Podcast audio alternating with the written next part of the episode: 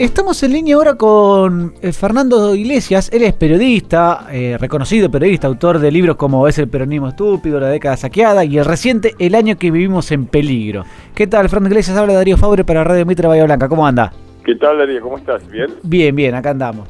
Bueno, a ver, cuéntanos un poco esto, a ver, ¿qué es esto del último libro, El año que vivimos en peligro y cómo sobrevivió el gobierno de Cambiemos al Club del Helicóptero? ¿Qué tan cerca estuvimos realmente que, que esa famosa bomba que muchos decían que, el gobierno anterior había dejado y eh, a punto de explotar para que, el gobierno, el nuevo gobierno tenga problemas ni bien asuma.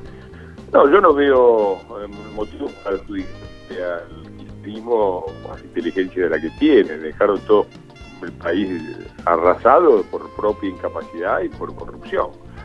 Y bueno, el libro arranca con eso, con un diagnóstico económico que muestra los datos del año de fines de 2015 y los compara con los datos del año 2001 eh, y compara qué evolución tuvo eso eh, en un caso, es decir, la salida de la crisis del 2001 en manos del peronismo de Valde, eh, con el equipo que económico, social que hoy está con el señor Massa, no sé si están todavía, y, y cómo se salió Cambiemos, que claramente el título del libro, El año que vivimos en peligro, se refiere sobre todo al 2016, pero también al 2017, las enormes dificultades que tuvo que afrontar este gobierno. Vos haces una cuenta muy simple. Es esta vez es el cuarto ciclo peronista que se cierra. Todos los ciclos anteriores del peronismo ah, terminaron en un caos político y económico. Esta es la primera vez que el país logra salir en paz, sin enfrentamientos y sin una crisis económica que, cargue sobre los pobres eh, los costos de, la salida de la crisis, como sucedió tantas en, las otras tres oportunidades, tanto con el primer gobierno de Perón, como con el gobierno de Isabel, como con el gobierno de Menem, que logró transferirle la pelota a De la Rúa, pero la convertiría en administró todo. ¿Y, qué fue la diferencia principal entre este gobierno de, Cambiemos y, los anteriores gobiernos para que no explotara el país eh, luego de, de, estas, de esos años peronistas? Bueno, me parece que hubo un ejercicio republicano, pero a la vez fuerte del poder y una un plan económico eh, al que hoy se, califica de gradualista, que logró cosas que no se lograron de otra manera. Eh, vos recordás que cuando asumió Macri, los muchachos se relamían y decían, bueno, dos, tres meses, explota todo y se creían que era de la Rúa. Y me parece que tanto Macri como el PRO, como Cambiemos, demostraron que no que esto no es la alianza y que de ninguna manera eh, se iba a permitir las cosas que pasaron a fines del siglo pasado. Eh, eso fue decisivo, esa, esa decisión y esa voluntad política. Y además un plan que, que fue muy razonable, porque la Argentina estaba mal por todos lados y la economía argentina era una colección de agujeros. Es decir, la, la carga fiscal más alta de la, de la historia unía un 7% de déficit que la Argentina, eh, un umbral que la Argentina atravesó solamente para, para ahondarse en una crisis, eh, 30% de pobres, eh, la infraestructura devastada, el país con cepo cambiario, en default desde hacía 15 años, eh, y, eran muchísimos los problemas y muchos difíciles de, de solucionar porque son soluciones contradictorias. Por ejemplo, teníamos cuatro años de recesión, y a la vez una inflación superior al 30%, una de las tres más altas del mundo. Y sin embargo, el plan gradualista dio resultados. La Argentina no está bien en ninguna de esas cosas, pero en todas está mejor, en todas eh, avanza por el camino correcto, baja la inflación, se mueve la economía, se está reparando la infraestructura, hay un cambio decisivo desde el punto de vista de la corrupción, hoy se paga por la obra pública entre 40 y 50% menos de lo que se pagaba hace apenas dos años me parece que vamos en el camino correcto con, grandes esfuerzos y sacrificios, desde luego. Eh, eh, como, como, bien dijo eh, Mauricio Macri, posiblemente sea el primer presidente no peronista que termina su mandato después de Alviar en 1928. Corríjame si estoy equivocado, ¿sí?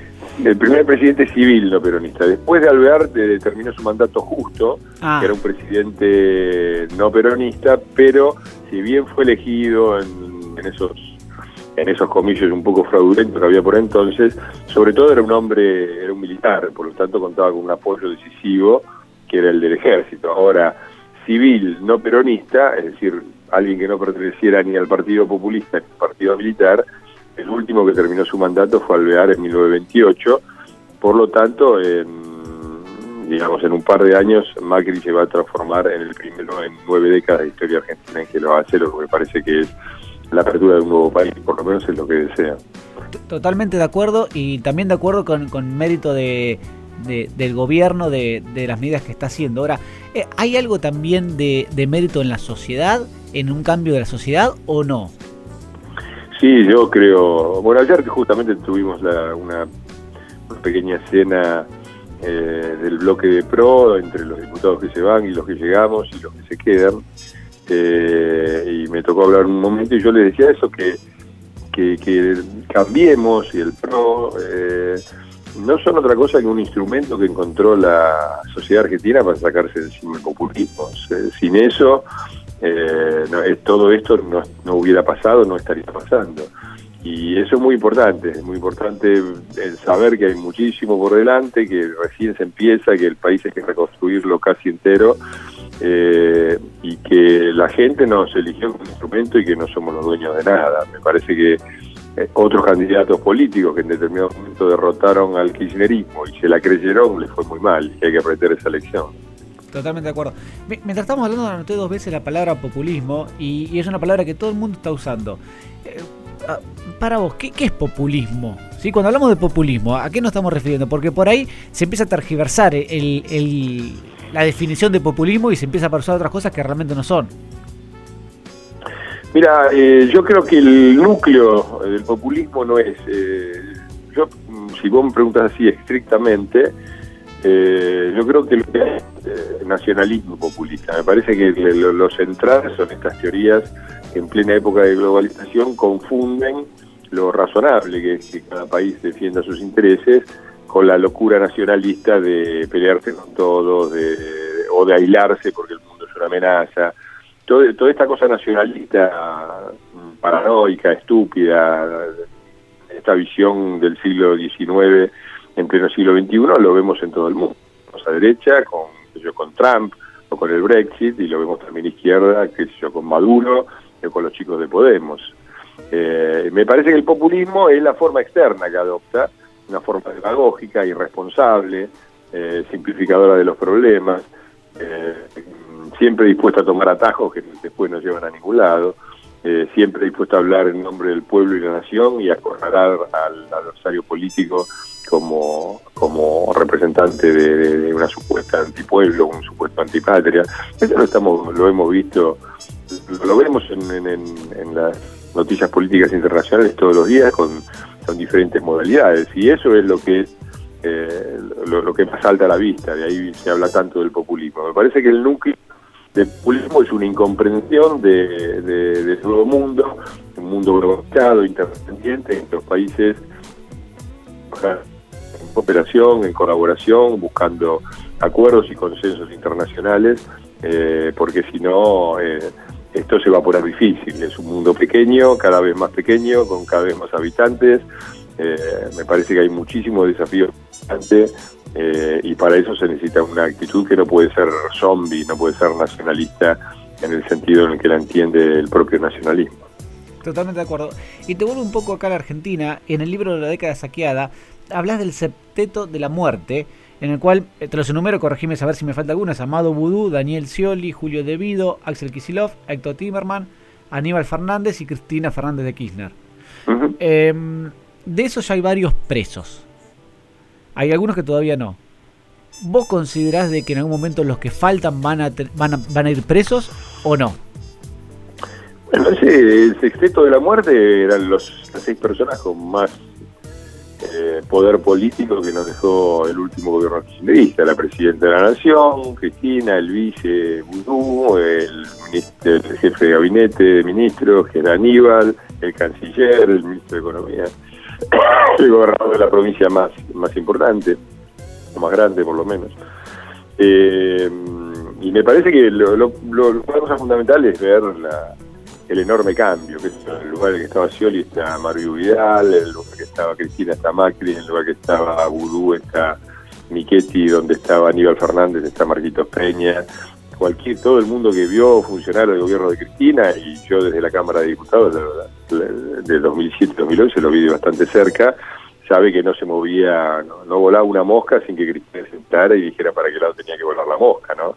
Me parece eh, absurdo la idea que debido esté preso después de haber acompañado a los Kirchner desde 1990 en Santa Cruz hasta ahora y Cristina pueda alegar el desconocimiento de la situación. Me parece muchos aspectos, desde lavado de dinero, enriquecimiento ilícito. Me parece que los muchachos han dejado los, dedos pegados en todos lados y ojalá la, justicia se siga moviendo. Eh, y la última pregunta para terminar, Fernando. Eh, de, esta justicia que estamos hablando, eh, ¿qué, ¿qué, pensamiento tenés? Porque algunos dicen, siempre es oficialista, no importa el gobierno. ¿O realmente empezamos a tener una justicia independiente? Los que hoy se despiertan con la desastrosa justicia que tiene la Argentina eh, son los que miraron para otro lado todo el tiempo. Y cuando nosotros, cuando yo y algunos más eh, señalábamos cuál era el núcleo del problema de la justicia argentina, decían Prila. Porque la verdad, Comodoro Pi, que es el juzgado donde van a parar todos los expedientes, tiene 12 jueces de instrucción, 12, eh, que no son todos iguales, pero de los 12, 11 los designó un presidente peronista o fue Carlos Menem, o fue Néstor, o fue Cristina. 11 de 12. Y los 12, todos, fueron aprobados, como prevé el mecanismo, por un Senado en el cual la mayoría sigue siendo peronista. Entonces, no, digo, no, si uno vota eh, roba pero hacen durante los 90 y roba pero defiende los derechos humanos 12 años después, bueno, después lo que tiene es una justicia que es lo que es, donde hay jueces de todo tipo y donde abundan los corruptos o los acomodaticios. Iglesias, muchas, mejor. muchas gracias Iglesias por estos minutos que, nos dedicó, así que le agradecemos mucho. ¿eh? Un saludo muy grande. ¿eh? Hasta luego, chao, chao.